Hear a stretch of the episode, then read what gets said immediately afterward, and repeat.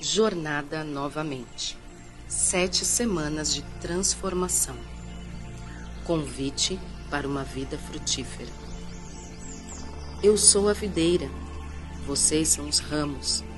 Se alguém permanecer em mim e eu nele, esse dá muito fruto, pois sem mim vocês não podem fazer coisa alguma.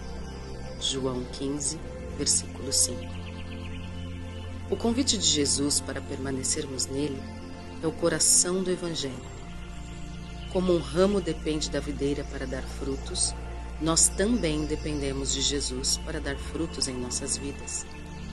Somente por meio de um relacionamento íntimo e permanente com Ele é que podemos produzir o fruto do Espírito necessário para nossos relacionamentos uns com os outros. Jesus enfatiza esse ponto quando nos diz: Se alguém permanecer em mim e eu nele, esse dá muito fruto, pois sem mim vocês não podem fazer coisa alguma. Observe quão forte é essa afirmação de Jesus. Se permanecermos em um relacionamento de amor com Ele, produziremos poucos frutos? Não, produziremos muitos frutos. Floresceremos. Por outro lado, se não permanecermos nele, poderemos fazer algo? Não não poderemos fazer nada. Na verdade, no original grego, esta afirmação é duplamente negativa.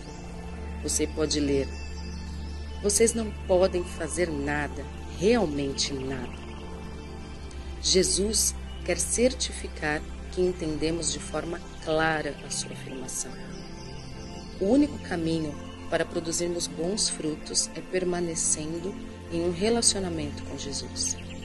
Se queremos ser o tipo de pessoa que ama, que é paciente, que é gentil e que tem autocontrole, assim como descrito em Gálatas 5, versículos 22 e 23, é nossa obrigação permanecermos nele. Dar fruto não é o resultado do que nos propomos a fazer ou da determinação que temos, é o resultado de permanecermos em um relacionamento de dependência de Jesus através do Espírito Santo. O fruto do Espírito é exatamente isso. É o resultado do poder transformador de Deus, não da nossa força de vontade. Isso só é produzido pelo Espírito Santo que faz morada em nós. O que você aprendeu com esta mensagem de hoje? O que vai fazer com que você aprendeu? Que tal separar um tempo e falar com Deus sobre o que está no seu coração? Aproveite e compartilhe com alguém aquilo que você recebeu. Um grande abraço, Deus te abençoe.